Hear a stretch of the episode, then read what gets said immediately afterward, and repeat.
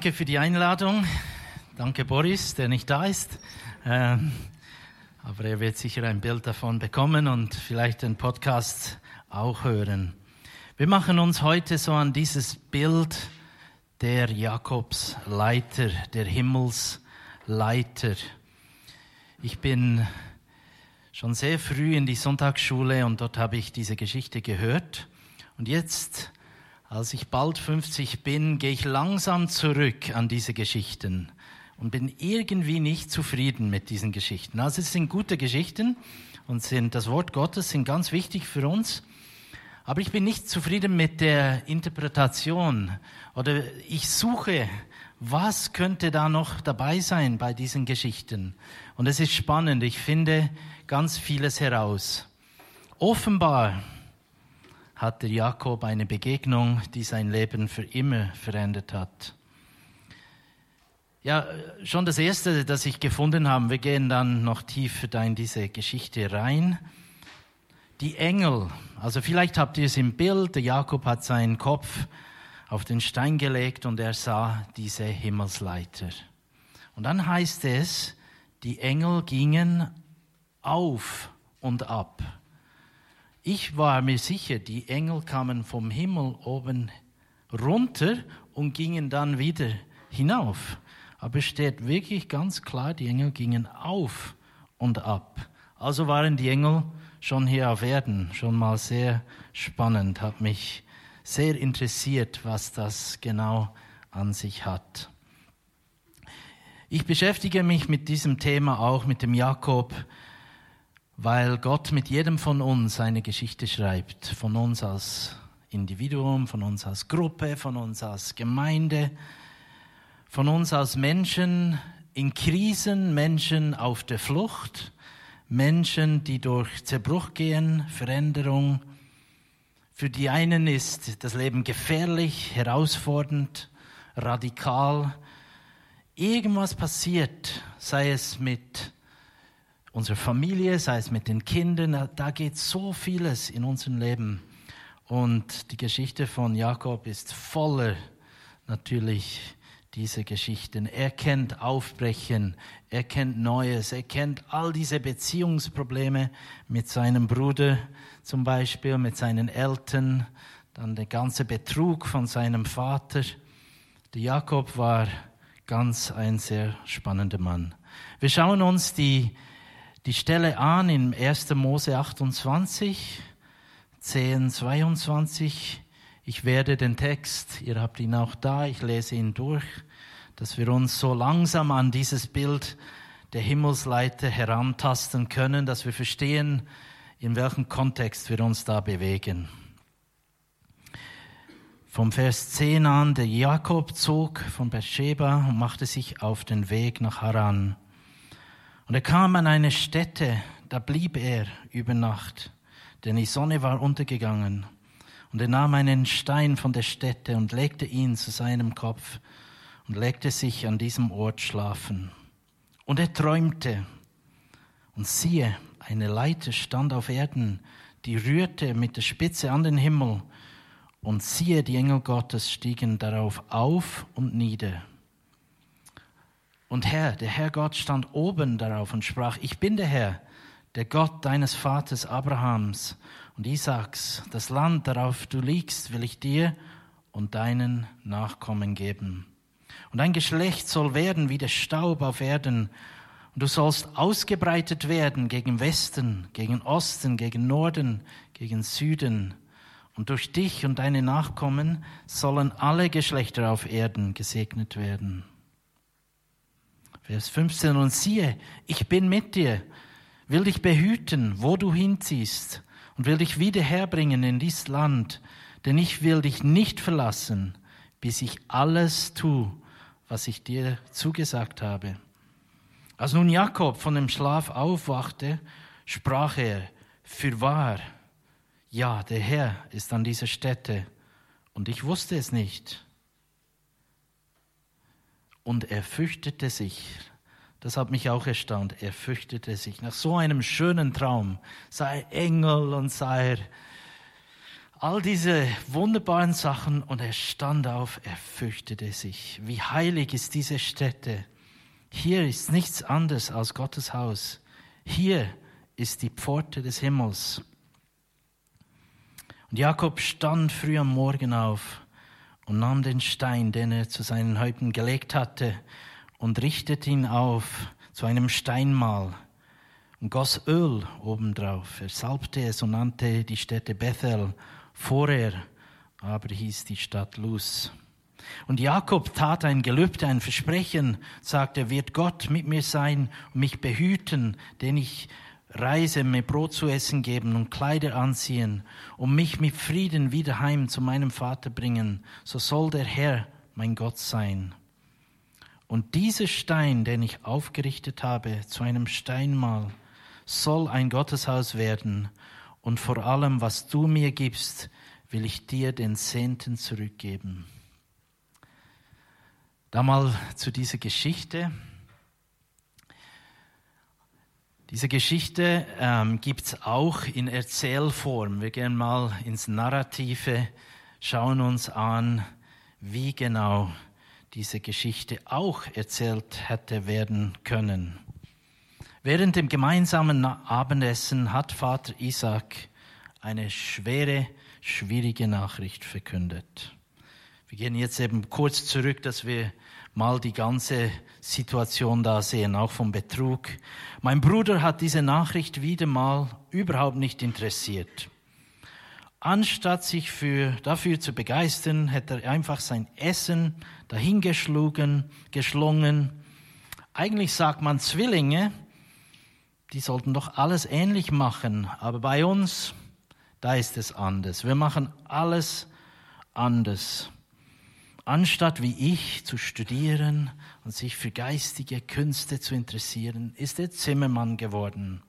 Er lebt so von der Hand in den Mund, von einem Auftrag zum anderen. Er zieht in der Gegend herum, von Baustelle zu Baustelle.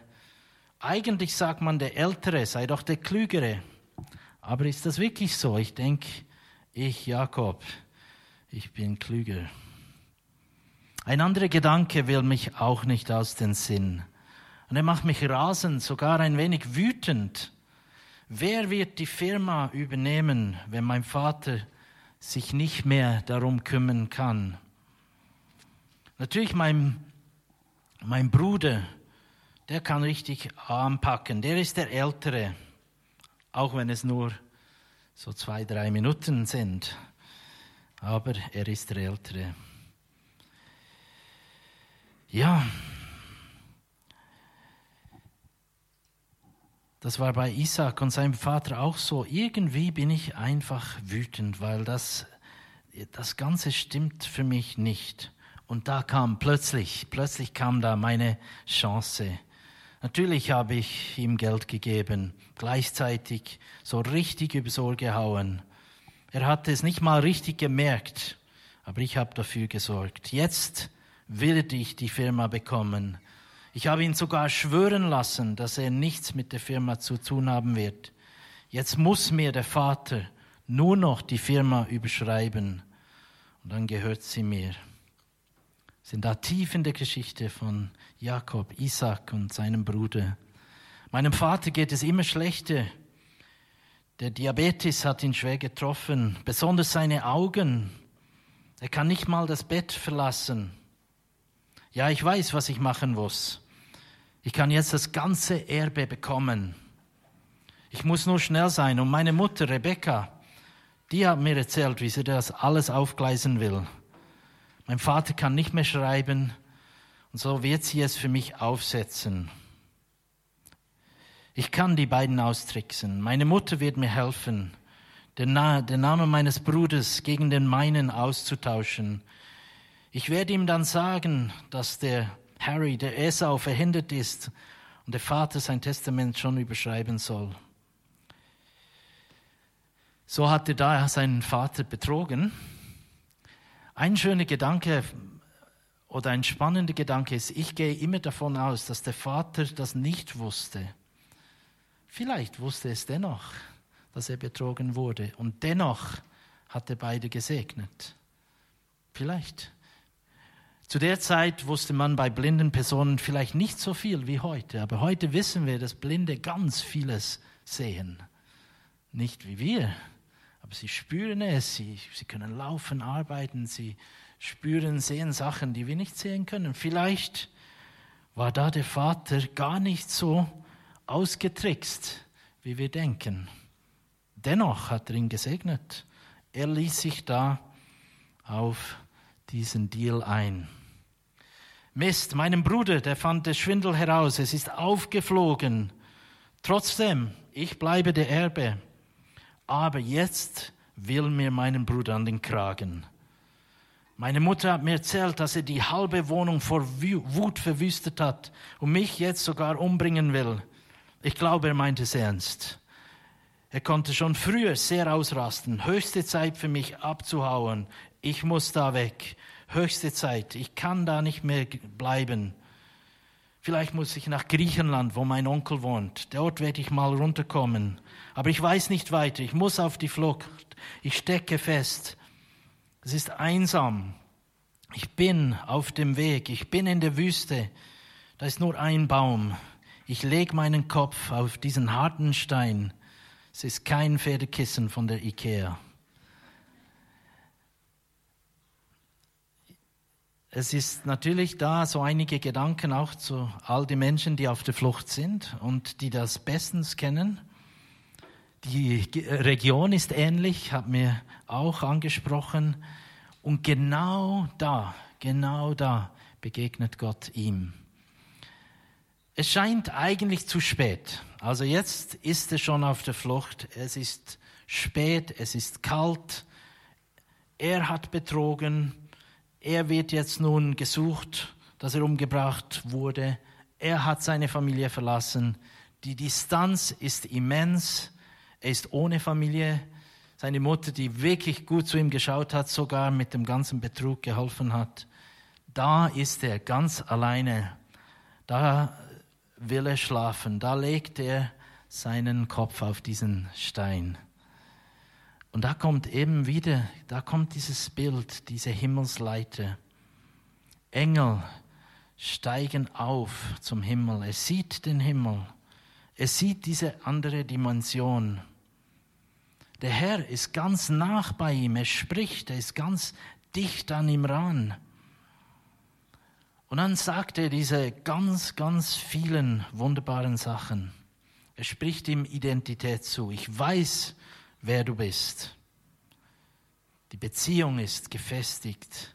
Und genau in diesem Moment braucht er es. Er ist ja wirklich weg von seiner Familie, von allem. Und hat auch Übles gemacht. Gott spricht jetzt sogar Verheißungen aus. Verheißungen, das Land, auf dem du liegst, will ich dir und deine Nachkommen geben. Sie werden unzählbar sein. Aber er gab ihm auch Verantwortung. Sagt, ja, ich beschütze dich, wo du auch hingehst, und ich bringe dich wieder in dieses Land zurück. Ich lasse dich nicht im Stich und tu alles, was ich dir versprochen habe. Also er gibt ihm einen Auftrag. Ihr habt das sicher auch schon erlebt. Natürlich war ich nie in der Sahara auf der Flucht. Ich selber bin nicht wie ein Flüchtling geflüchtet. Aber ich hatte auch Situationen in meinem Leben, wo ich geflüchtet bin. Ich rannte, ich habe Distanz kreiert, Distanz manchmal von Gott, manchmal von der Familie oder von Menschen, die mich betrogen haben oder enttäuscht haben. Du kennst das auch. Also Flucht, wegbegegnen, Distanz, sich aus einer Situation, ob man recht hatte oder nicht, das sind Sachen, die wir eigentlich ganz gut kennen. Wir sind super im Flüchten. Und dennoch, genau da spricht Gott zu uns. Träume sind ein ein Weg, der Gott oft braucht. Spannend ist, jetzt wo ich etwas äh, älter werde, wache ich mehr auf in der Nacht. Das ist mühsam, äh, das stört mich. Aber das Gute ist, ich erinnere mich an die Träume. Weil wenn ich so wunderbar acht Stunden einfach tief schlafe, dann weiß ich am Morgen nichts mehr.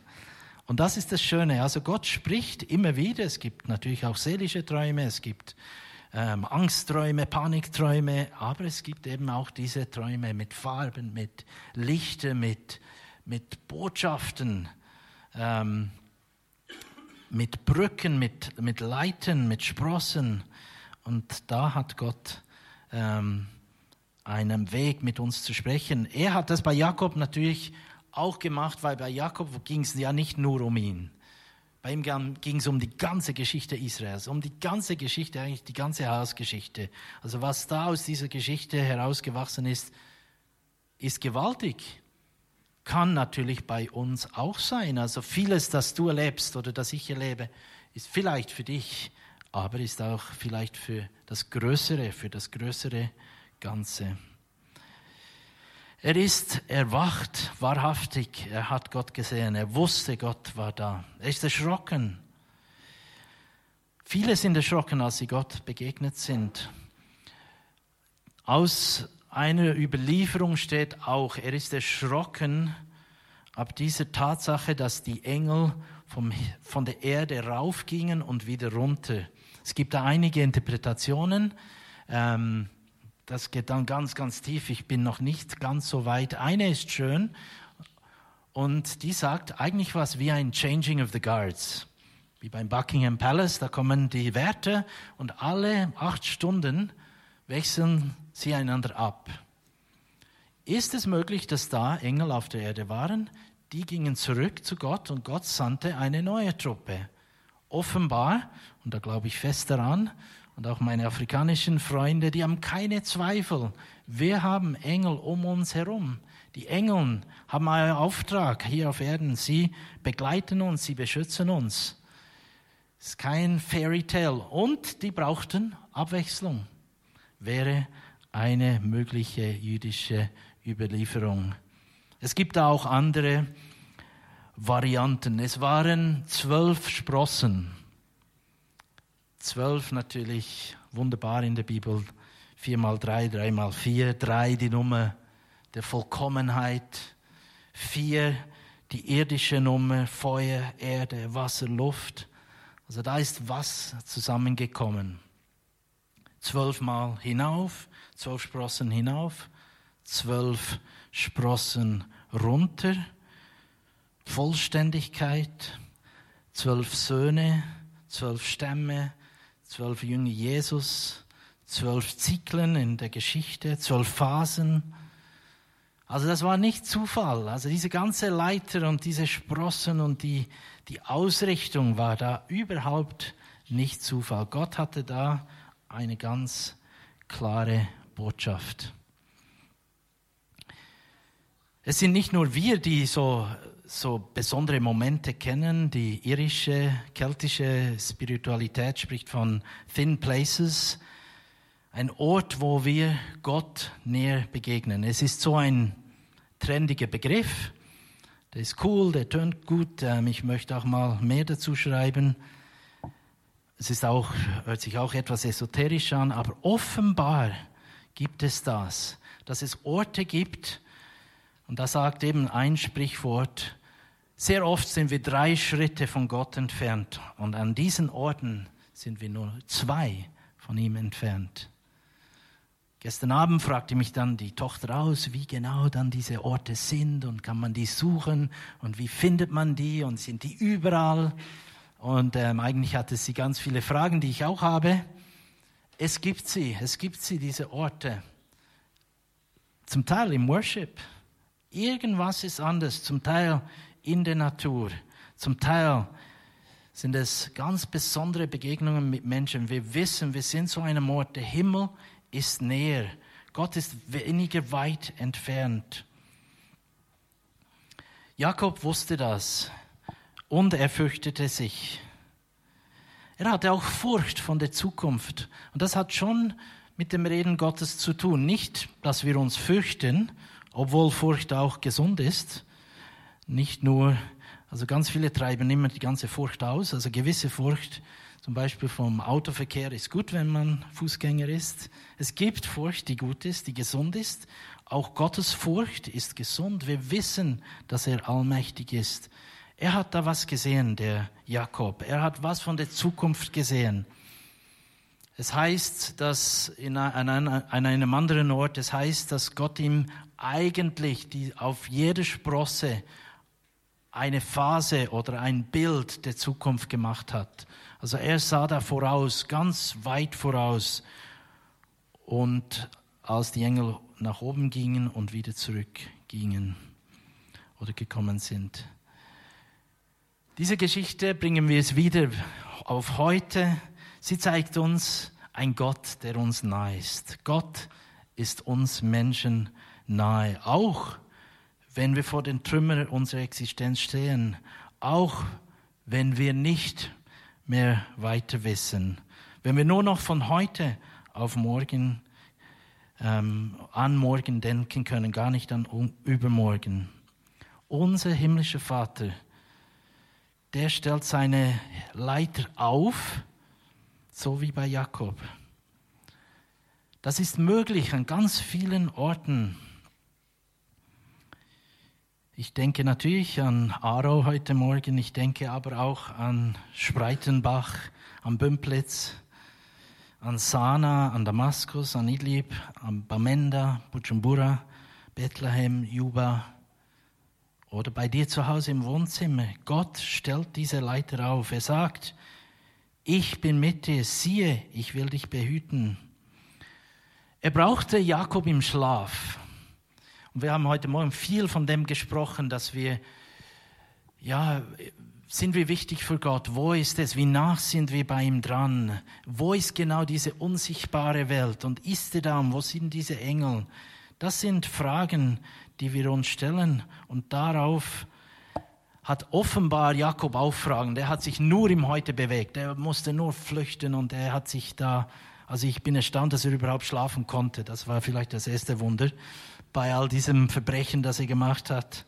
Ähm, und dann kommen diese Verheißungen Gottes. Ich bin bei dir. Sieh, ich bin mit dir. Ich will mit dir sprechen. Meine Engel gehen auf und ab. Sie begleiten dich. Ja, jetzt ist diesen ganzen Mist eingebrochen, der Jakob. Er hätte ja es laufte Dinge, dass Esau wirklich sein Erbe bekommen hätte.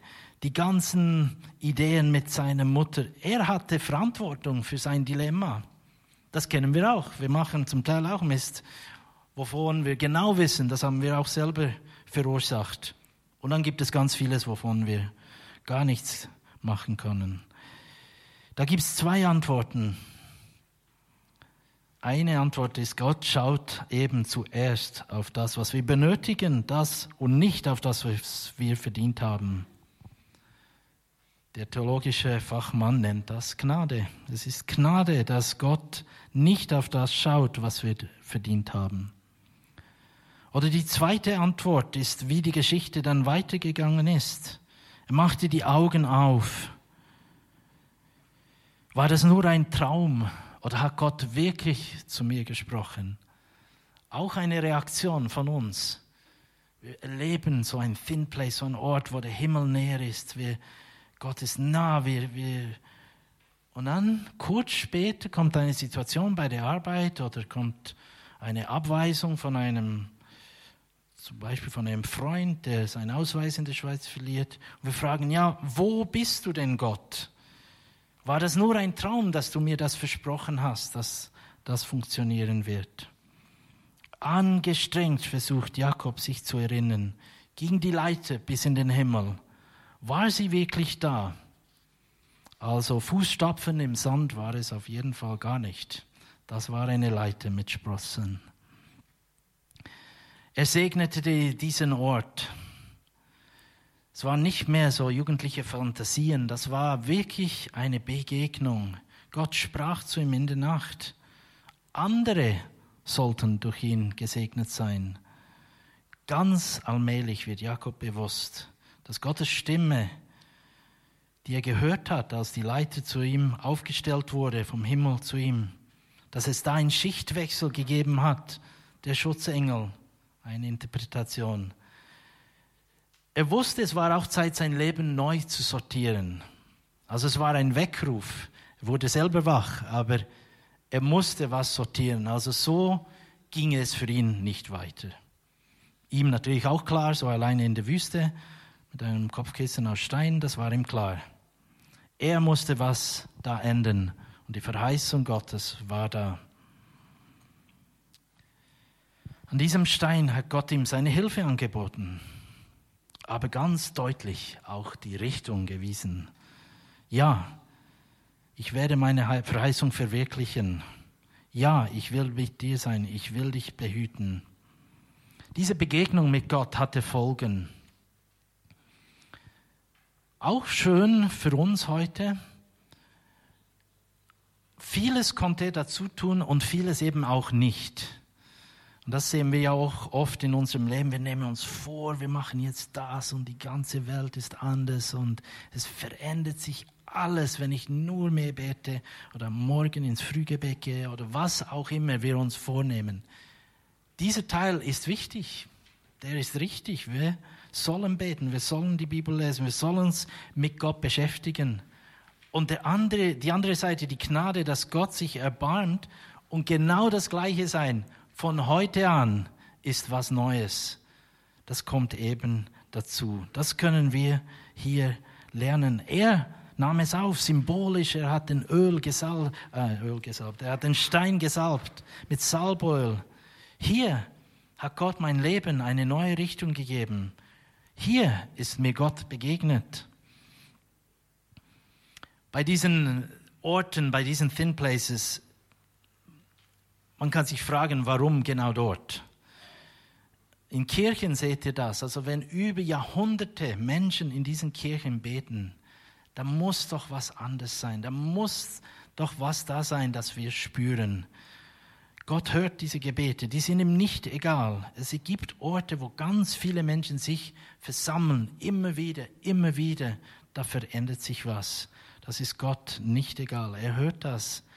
Diese Gebete bleiben auch an diesen Orten und gehen gleichzeitig zu Gott.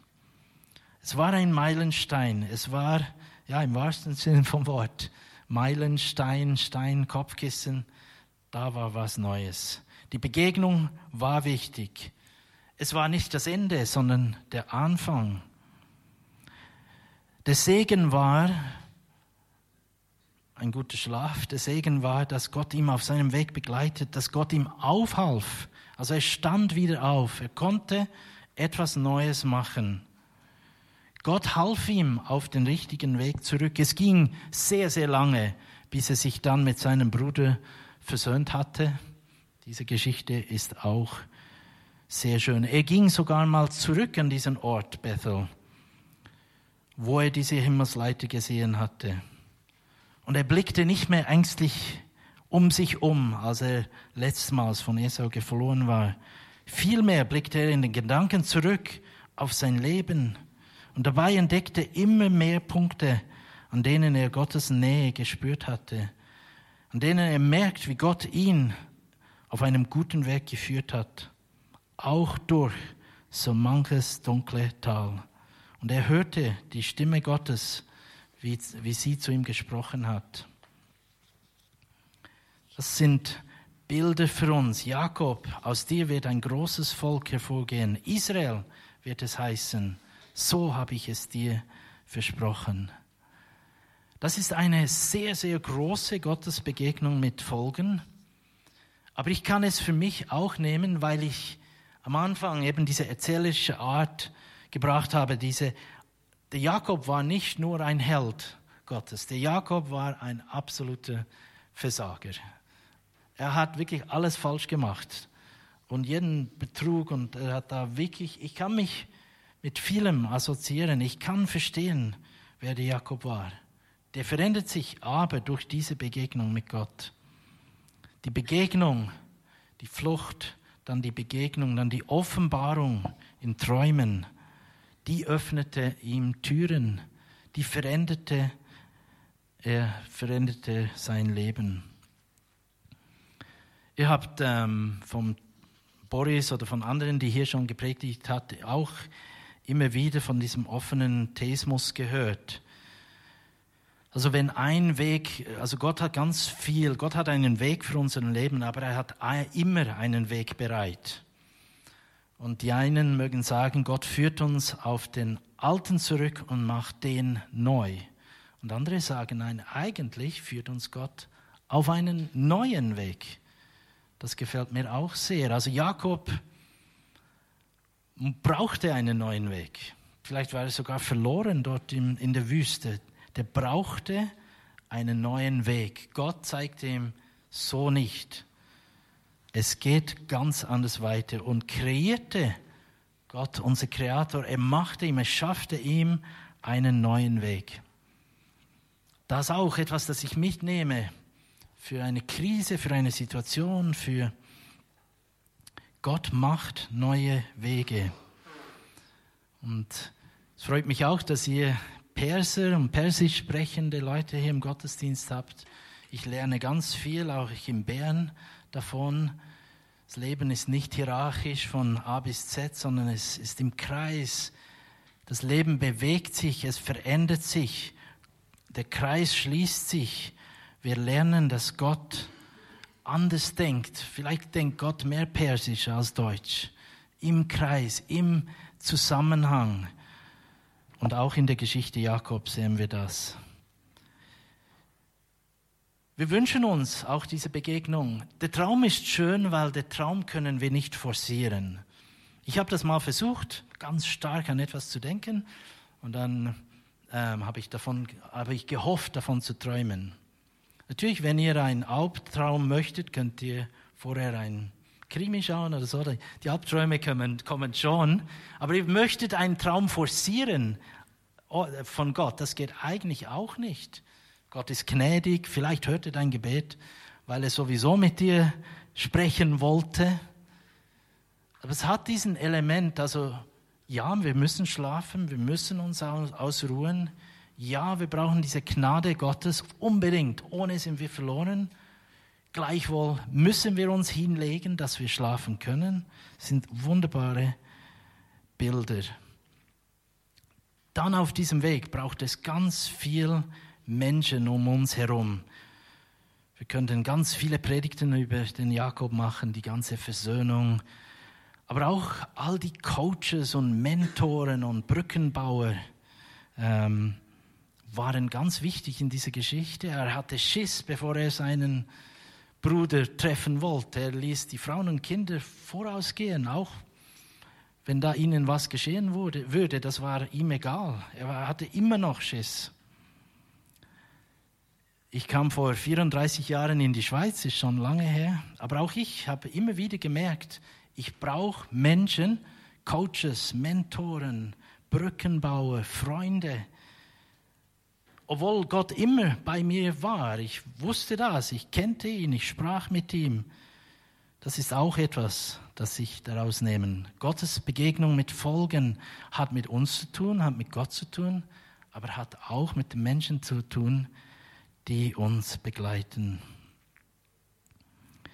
Ihr selber, ihr wart fremd, aber du sollst den Fremden lieben wie dich selbst, denn du warst ja auch fremd.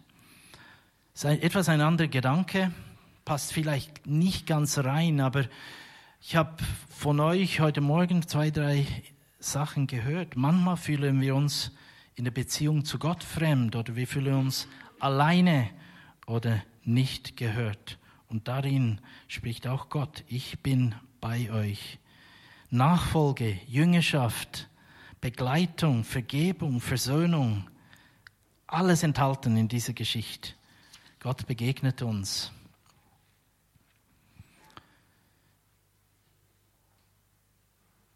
Genau, das ist mein Wunsch. Auch, dass Gott mir, dass Gott dir, dass Gott uns immer wieder begegnet. Wir suchen die großen Ereignisse manchmal. Und doch sind es die Wellen, die uns am Meer zu uns sprechen. Es sind Träume oder es sind Antworten, die wir Gott geben. Amen.